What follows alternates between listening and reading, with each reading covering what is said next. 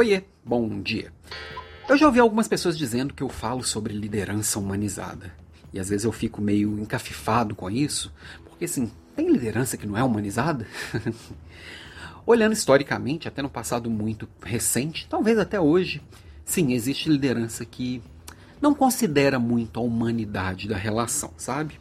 Só que a gente tem uma tendência é, perigosa então, por isso que eu não costumo dizer que eu falo sobre liderança humanizada, eu só falo sobre liderança.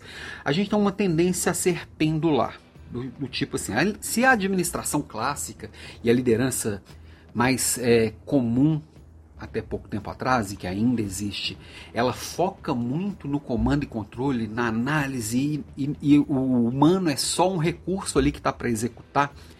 Isso é muito de exatas a gente vem caminhando para um mundo que exige mais tomadas de decisão complexas, ou seja, mais humanas. E a gente tende a pegar o pêndulo, jogar ele inteiro para cá e parecer que esse lado aqui da análise, das exatas e do número e das métricas não é relevante. Só que a gente sabe o mundo mostra pra gente que toda vez que a gente faz movimentos pendulares, algumas coisas vão se perdendo no caminho até se acomodar. Então, se eu líder já tenho consciência disso e já posso buscar equilibrar, sim, equilibrar exatas e humanas. Eu consigo tirar o melhor proveito das duas. Então, assim, eu tenho sim que entender de métricas, fazer acompanhamento de indicadores, ter bons dashboards, saber o que fazer com pequenos desvios. Isso vai dar base para toda a minha inteligência nas tomadas de decisão.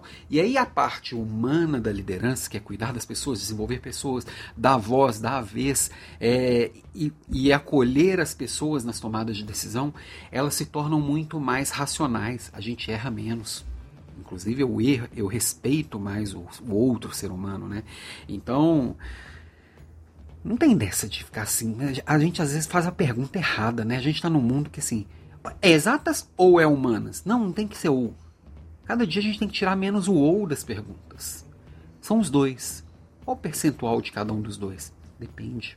Depende do seu, da sua relação, depende da sua necessidade, depende no nível de maturidade do seu liderado, depende se a pessoa tem, tem um nível de consciência maior, e habilidade maior ou menor naquela tarefa. Por isso que você, líder, tem que ter sim bons indicadores que te mostram se as suas tomadas de decisão são eficientes ou não, são boas ou não, e tem que ter proximidade com as pessoas e empatia para entender o mundo sob o olhar daquela pessoa, que é diferente do seu.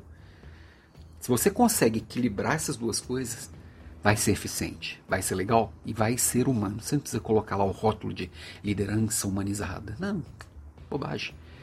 Larga os rótulos e vai para a prática. Na vida real, quando a gente bota para funcionar, funciona. Se o nome é esse, azar. Às vezes didaticamente ajuda, mas no, na vida real é equilibrar. Equilibrar isso, equilibrar sempre e não tem que escolher entre um ou outro. São os dois, no mundo pós-digital. Vamos focar na abundância. então se eu posso ter, ter os dois, por que eu tenho que escolher um só? Beijo para você e até mais.